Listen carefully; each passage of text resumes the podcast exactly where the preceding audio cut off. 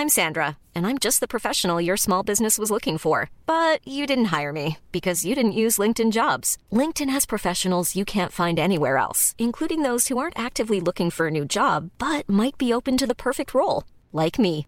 In a given month, over 70% of LinkedIn users don't visit other leading job sites. So if you're not looking on LinkedIn, you'll miss out on great candidates like Sandra. Start hiring professionals like a professional. Post your free job on linkedin.com/people today.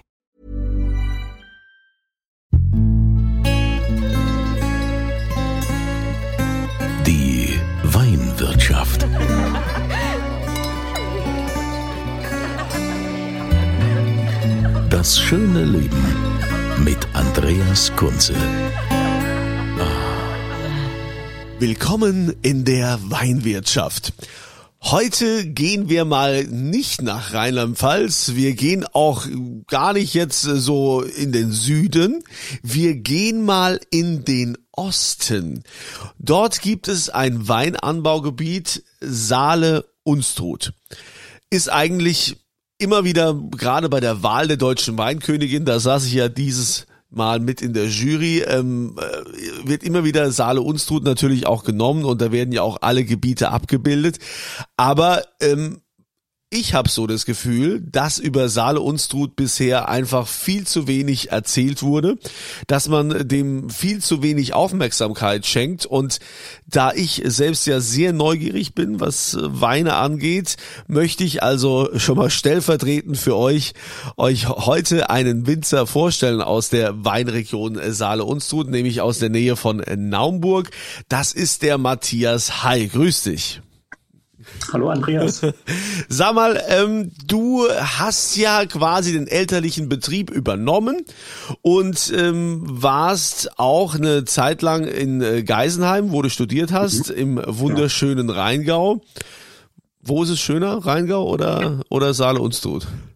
Ich, ich versuche das jetzt diplomatisch zu formulieren. Also ich habe da eine, eine, klare Präferenz, also Saale Unstrut, da schlägt mein Herz für natürlich, wobei der Rheingau natürlich auch seine schönen Ecken hat. Ja, das hast du jetzt sehr also diplomatisch, sehr diplomatisch hast du das gesagt. ja, aber ich habe mir ja mal so ein paar Bilder angeguckt. Also die Gegend, die sieht ja, die sieht ja traumhaft aus. Es könnte genauso ja. gut auch so am Mittelrhein sein.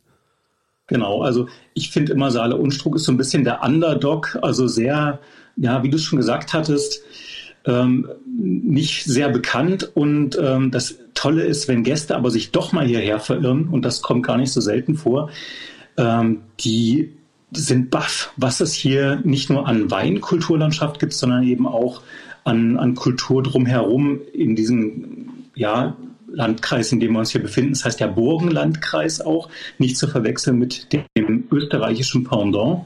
Also hier gibt's ähm, ja so eine richtig hochmittelalterliche Landschaft mit vielen Schlössern, Burgen und ähm, Trotzdem ist Saale Unstrut überhaupt nicht piefig oder provinziell, denn wir haben, sage ich mal, im Umkreis von 50 bis 100 Kilometer ähm, große und mittelgroße Städte wie Weimar, Leipzig, Halle, Erfurt, Jena, auch Berlin sind bloß, sage ich mal, wenn man schnell unterwegs ist, anderthalb Stunden von hier aus.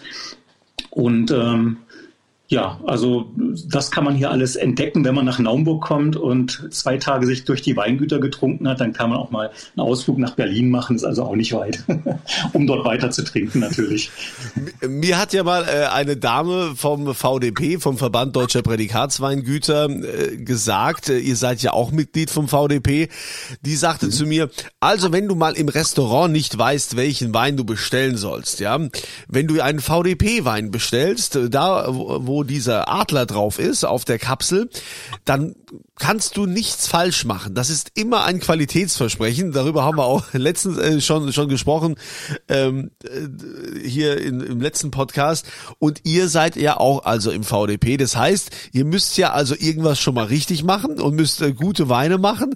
Und du hast ja dann den Betrieb auch ein bisschen so auf in deinem Style umgekrempelt, oder? Kann man das so sagen? Hm, naja, würde ich nicht so sagen, muss ich dir sagen. würde ich nicht so sagen, muss ich dir sagen. Aber man bringt doch da immer so seine eigenen Erfahrungen mit ein, oder gibt's doch immer ja. die Geschichte, äh, wo dann quasi mit Mama und Papa diskutiert wird, ja, ich habe das immer so gemacht, es ist okay, ja. aber jetzt vielleicht mal ein bisschen anders und so. Das Witzige bei uns ist ja, das gab's nicht. Das gab's nie, diesen, diese, äh, diesen Generationswechsel, weil ähm, ich sag mal, ich hatte ja mit der Hilfe meiner Eltern, mit der großen Unterstützung ähm, das Weingut gegründet. 2007 war das, 2008, diese, die beiden Jahre. Und ähm, meine Eltern, die hatten seit 2001 als Hobby Weinbau betrieben. Also die hatten den Ort gefunden, an dem heute das Weingut sich befindet. Also eine ja, hervorragende Parzelle in der jetzt großen Lage Naumburger Steinmeister und äh, mit einem kleinen Gehöft, wo ja heute in diesen alten Gemäuern eben auch das Weingut untergebracht ist. Und mehr gab es aber nicht. Es gab keinen Vater oder keine Mutter, die die schon ja seit Generationen eine Stilistik Wein gemacht hätten, ähm, an, an dem ich mich dann hätte abarbeiten müssen. Das gab es also nicht. Kam 2008 nach Naumburg zurück. Also wie du es gesagt hattest, ich war ähm, ein paar Jahre in ähm, Geisenheim, habe dort das Grundstudium absolviert und bin dann aber nach Udine ins Friaul gewechselt, war fast zwei Jahre in Italien und kam dann eigentlich mit ziemlich viel ja, Flausen im Kopf zurück, muss ich sagen, so, oder Ideen ähm, und habe mich dann einfach in das Abenteuer Weingut gestürzt und das muss man auch sagen, 2008 haben wir mit einem Hektar ähm, Rebfläche angefangen in der Lage Naumburger Steinmeister. Und dann ging es so, ich sage immer so, der, der Weg der vielen kleinen Schritte. Für andere sieht es vielleicht nach großen Schritten aus, aber ja, also wir sind dann so ganz peu à peu haben wir uns rangetastet an das, was wir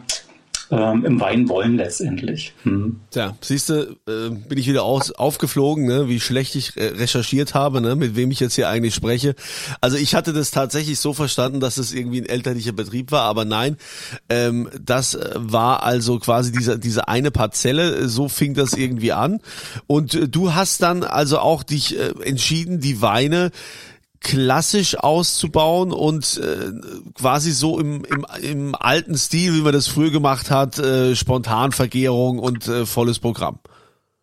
Hm, ja, ja, also bloß der Weg dahin war weit, sage ich mal so. Also ähm, ich weiß nicht, wie es heute in Geisenheim ist. Damals, als ich studiert hatte, ähm, war ein relativ technischer Ansatz. Also ähm, so mehr oder weniger Schema F mit viel ähm, Mitteln, die man nutzen kann. Und ähm, was ich da nicht mitgekriegt habe, war der, der Mut zum Weglassen.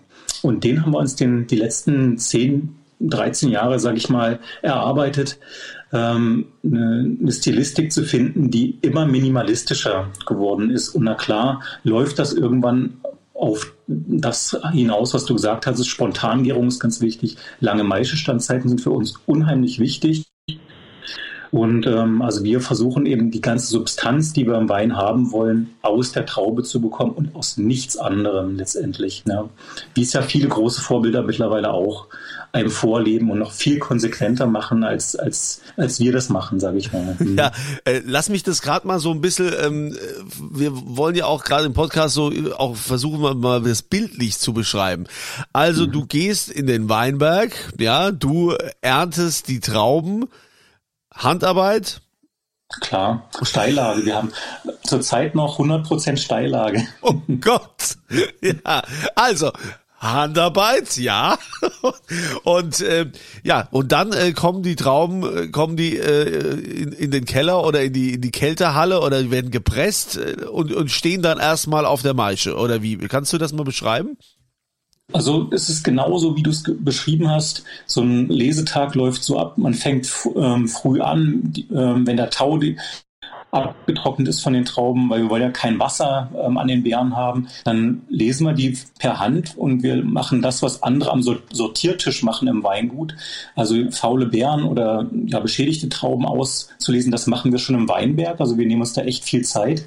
Und ähm, das perfekte Lesegut kommt dann in die in die Kelter, sage ich mal. Ja, also der Ort, wo die Trauben ähm, verarbeitet werden, entrappt, eingemeischt. Und dann ist es tatsächlich so, dass die fertige Maische in einen Maischebehälter kommt und dort kann ich dann ja je nach Temperatur, eine Tem Temperatur ist ganz wichtig, also wenn wir Hochsommertemperaturen noch im Herbst haben von 30, 40 Grad Celsius, dann äh, muss man da aufpassen, dass die Maische nicht sofort gärt, wenn man das nicht will.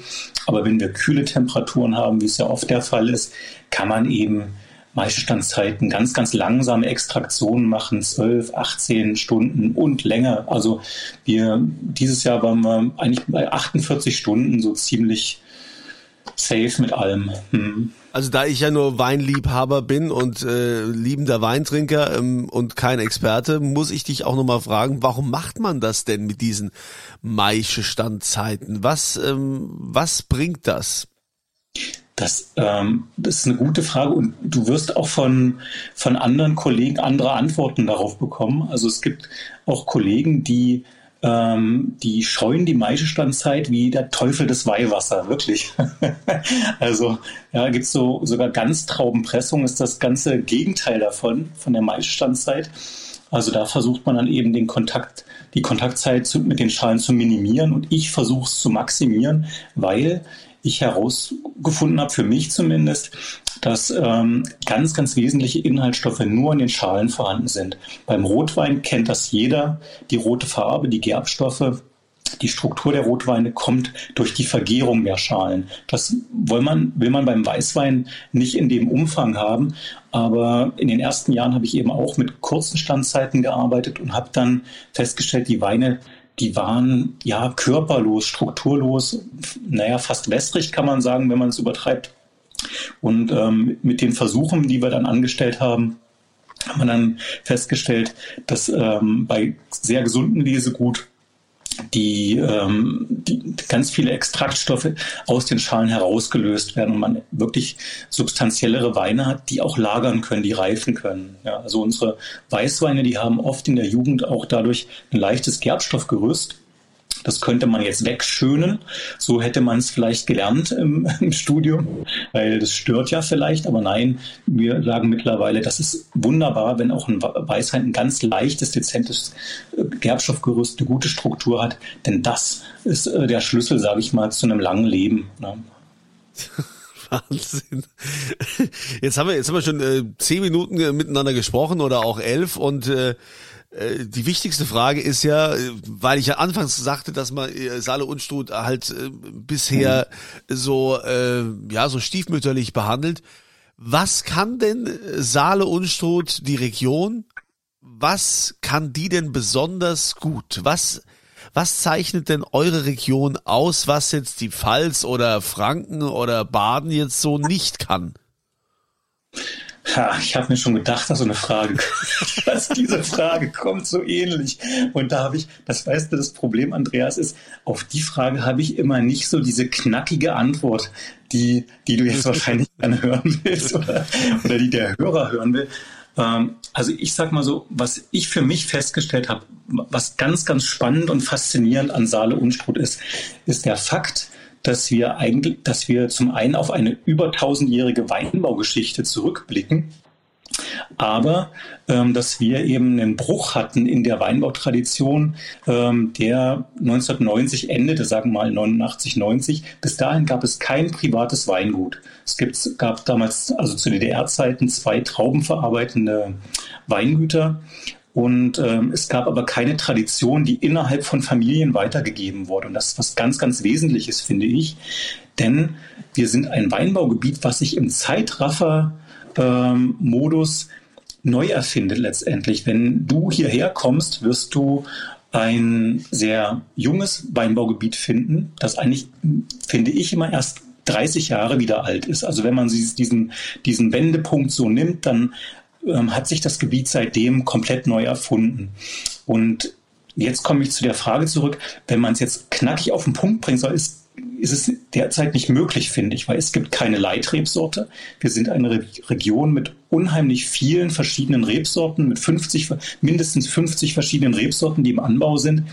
Wobei es gibt den Fokus auf Burgundersorten, Weißburgunder, Chardonnay wird wichtiger zurzeit äh, Grauburgunder, ja, und die frühen Spätburgunder sowieso. Also das ist ein Fokus hier. Und ähm, ja, Riesling weniger. Der spielt bei uns im Weingut nun wieder eine wichtige Rolle. Ähm, ja, aber genau, also was ich sagen wollte, diese Sortenvielfalt ist, ist ein, ein Punkt, den man hier findet. Ähm, nicht nur Riesling, zum Beispiel, wenn man an die Mosel kommt und kein Riesling mag, hat man Pech gehabt. Ja. ja gut, es gibt, auch, es gibt auch ein paar Verrückte, die die Pinot Noir machen, die Spätburgunder an der Mosel machen, äh, teilweise sogar überraschend gut. Aber ja, wer kein Riesling mag, äh, ist an der Mosel nicht so gut aufgehoben. Das stimmt, ja. Aber also, äh, okay, wenn wenn du sagst, klar, die die Sortenvielfalt und dann beschränken wir uns doch auf dich und dein Weingut, das äh, Weingut Hai. Ähm, die Weine, die du machst, Du sagst ja, klar, es äh, gibt äh, Jahrtausende äh, Riesling äh, Weintradition bei euch. Mhm. Hast du deshalb auch äh, ins Programm den, den Gutedel mit aufgenommen? Nee, den hätte ich auch nie aufgenommen, muss ich dir ganz ehrlich sagen. Aber, aber der hast du doch im Portfolio. Weil ich habe ähm, sogar schon ewig lange haben wir den Gutedel, seit 2008 schon, also seit Anfang an. Und da kam ich aber einfach per Zufall zu. Ich habe eine ähm, einen großen Weinberg ganz direkt bei uns ähm, in der Nähe vom Weingut, auch in der Lage Naumburger Steinmeister, pachten können. Ähm, und da war der Gutedel drauf. Und da dachte ich, oh Gott, Gutedel. Was machst du denn jetzt damit? Also, ähm, und seitdem ähm, versuche ich mich mit dieser Rebsorte zu arrangieren, muss ich sagen. Und ich mache immer, immer jedes Jahr was Neues. Also dieses Jahr haben wir mal versucht, ähm, haben wir den mal nicht vorgeklärt, haben wir den mit Trub vergoren, auch ewig lang auf der Maische gelassen und haben mal und wollen den wahrscheinlich unfiltriert füllen. Also mal so ein, so ein reduktives Gutedelmonster ist das geworden. und ähm, auf den freue ich mich aber schon sehr, muss ich dir sagen. Ja, aber die letzten Jahre war der ganz anders. Also das ist so ein, so ein kleines Experimentierfeld. ja, und sonst sind so die Weine, äh, wie du schon sagst, Riesling jetzt, äh, du, du machst ja tatsächlich auch Riesling und, und Burgundersorten und ähm, warum, wenn du jetzt sagst, dass Riesling eigentlich bei euch nicht so in der Gegend äh, eigentlich vorkommt oder dass man den nicht unbedingt anbaut, aber bei dir spielt er doch eine große Rolle. Warum? Naja, also das war auch wieder so, dass ich aus Zufall immer viel Riesling in meinen Flächen hatte, sage ich mal. Also der Berg, den meine Eltern kaufen konnten, da sind Rieslinge ähm, aus den 1930er Jahren, also ganz alte Bestände. Und damals waren auf diesem Berg ungefähr naja, ein Drittel Riesling. Und, ähm, und von Anfang an hat der Riesling eben eine große Rolle gespielt, mindestens 30 Prozent unserer Rebfläche ähm, war mit Riesling bepflanzt. Die Tendenz steigt, so variiert zwischen bis zu 50 Prozent Rieslinganteil. Und, und damals ähm, habe ich mir gedacht, scheiße, darf ich erstens sagen? Nee, naja, ist egal. natürlich, darfst du alles sagen. Und da habe ich mir gedacht, mein Gott, jetzt kommst du aus dem Rheingau und da weißt du ja, da gibt's Riesling wie Sand am Meer und jetzt musst du auch noch Riesling machen und ähm, in einer Region, die keine Riesling-Tradition aufweist. Ja, kommt man wieder zurück zu der, zu der fehlenden, zu diesen fehlenden Fäden, die es da zu spinnen gilt. Naja, und ähm, ich wusste einfach nicht, wie schmeckt Saale Unstrut Riesling, wie soll mein Riesling schmecken? Und das war für mich die eigentliche Problemstellung. Und gerade beim Riesling haben wir dann in den ersten fünf Jahren unheimlich viel ausprobiert. Also da haben wir dann von kurzen, langen Maischestandzeiten, Spontangärung, nicht Spontangärung, im Holzfass vergoren, nicht im Holzfass und, und, und. Die ganze Klaviatur, äh, sage ich mal, der Weinbereitung haben wir am Riesling durchexerziert und haben an, und an, an dieser Rebsorte sind wir zu dem Weingut geworden, das wir heute sind, muss ich dir sagen.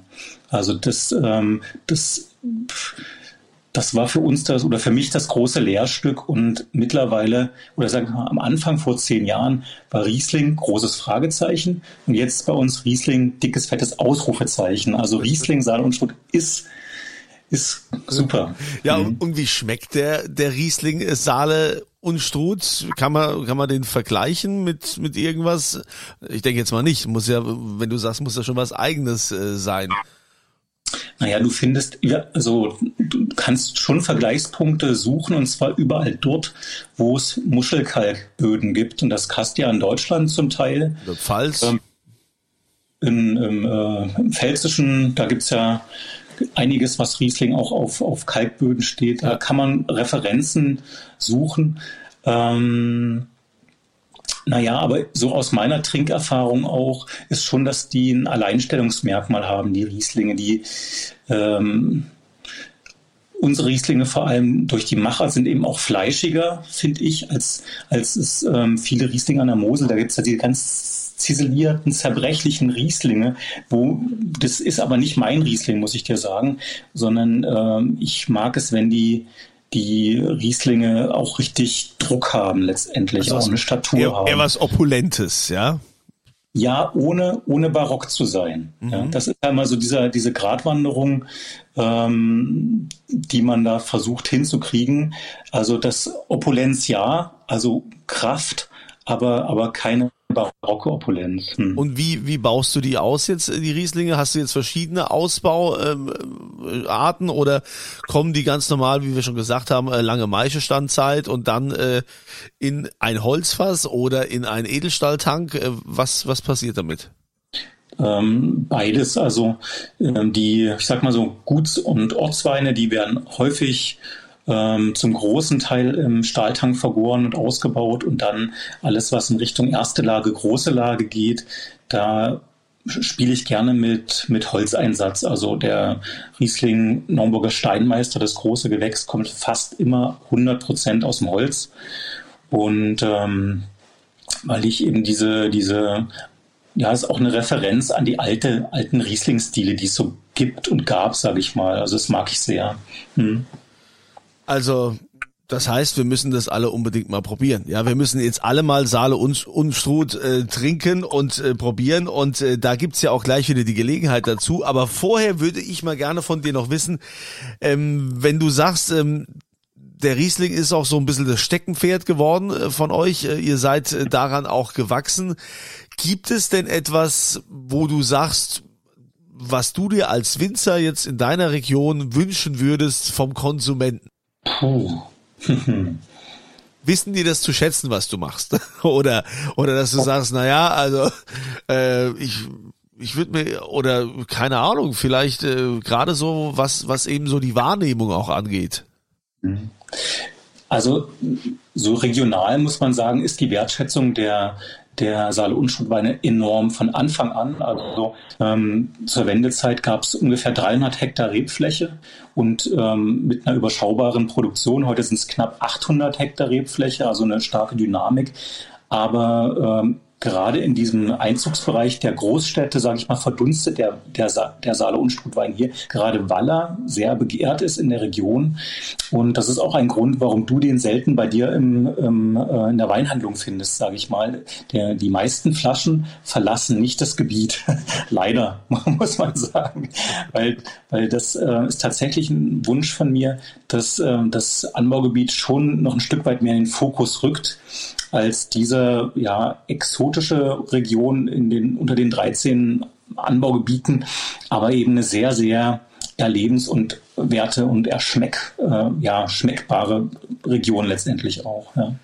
Also ich glaube, du hast äh, so schön leidenschaftlich jetzt hier äh, die letzten äh, paar 20 Minuten äh, gesprochen, so dass ich schon denke, dass der ein oder andere jetzt äh, ins Grübeln kommt und sagt, ja, also eigentlich warum habe ich denn noch nie Saale und Struth probiert? Warum habe ich, äh, was ist da eigentlich los? Diese Frage wurde mir ja auch gestellt. Ich meine, äh, Frank aus Mannheim hatte mir eine äh, Mail geschrieben und gesagt, sag mal, du hast ja noch nie Saale und Struth. Ich habe dich letztens äh, gehört in einer anderen Sendung, wo du gesagt hast, ah ja, oder auch Saale und Struth, kennt ja keiner, wo du das so, so gesagt hast. Ja, wir wollen mal mehr Saale und Struth. Wir wollen mal was hören davon, ja. Und das nehme ich mir jetzt auch zu Herzen ja. und mache diesen Gang. Ich finde den Ansatz sehr, sehr, sehr sehr lobenswert. ja, ich kann, ich, ich kann auch, ich meine, was, was, was will man sagen? Das klingt ja dann leicht so, so äh, negativ, so, so ein Touch, was ich ja gar nicht will. Also ich will ja nicht jetzt hier Saale Unstrut äh, schlecht machen oder wollte das äh, nie, sondern einfach Unwissenheit, ja. Und deshalb danke ich dir ganz herzlich, dass du uns hier so einen kleinen Überblick mal gegeben hast und eine kleine Einführung, was ihr eigentlich tut. Und äh, damit die Weine auch mal probiert werden können, gibt's ja hier immer diesen besonderen Moment. Und jetzt seid ihr dran. Matthias, Du hast doch sicher in deinem Weinkeller eine Flasche, die du gerne den Abonnenten zur Verfügung stellen möchtest. Ja, ich, also da habe ich viele Ideen, aber wir haben ja viel über Riesling geredet. So ist und es. deswegen würde ich auch einen Riesling, Riesling gerne ähm, ja, zur Verfügung stellen, sozusagen. Und, ähm, und zwar würde ich einen Riesling aus dem Naumburger Steinmeister nehmen, ein großes Gewächs.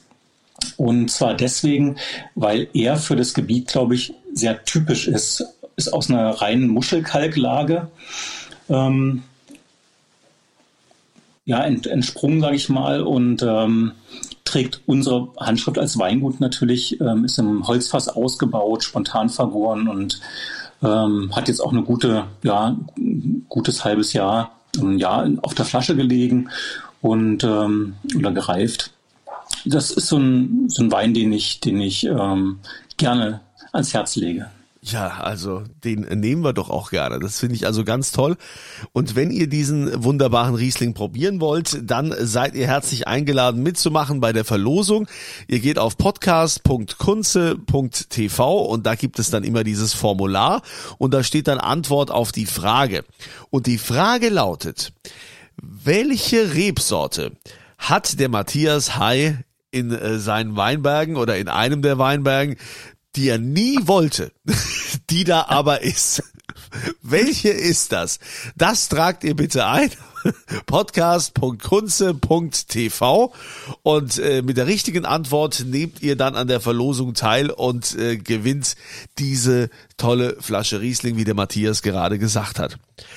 Matthias, äh, spannend. Also sobald dieser dieser Lockdown-Wahnsinn rum ist, ja, ich habe mir vorgenommen, ich möchte mal in diese Gegend, weil ich habe äh, ganz tolle Bilder gesehen, äh, Saale und Struth-Region, und ich glaube, da kann man echt richtig toll mal Urlaub machen. Auf jeden Fall. Ja, und da müssen wir auch mal äh, hier eine kleine Weinprobe bei dir machen. Und äh, da würde ich mich freuen, wenn wir uns da mal persönlich kennenlernen. Super, das ist doch ein Plan. Dann äh, dir weiterhin viel Erfolg, den Riesling Great Again oder noch größer gerade in der Region Saale und Struth zu machen. Und äh, euch wünsche ich wie immer eine schöne Woche. Ich hoffe, ihr seid nächstes Mal auch wieder dabei.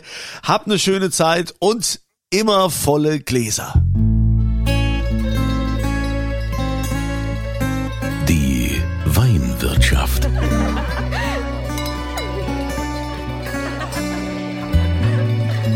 Das schöne Leben mit Andreas Kunze. Die Weinwirtschaft wird produziert von Podcast Monkey. Podcast-monkey.com. Hi, I'm Daniel, founder of Pretty Litter. Did you know cats tend to hide symptoms of sickness and pain? I learned this the hard way after losing my cat, Gingy. So I created Pretty Litter, a health monitoring litter that helps detect early signs of illness by changing colors, saving you money and potentially your cat's life. Pretty Litter is veterinarian developed, and it's the easiest way to keep tabs on your fur baby's health right at home. Go to prettylitter.com and use code ACAST for 20% off your first order and a free cat toy. Terms and conditions apply. See site for details.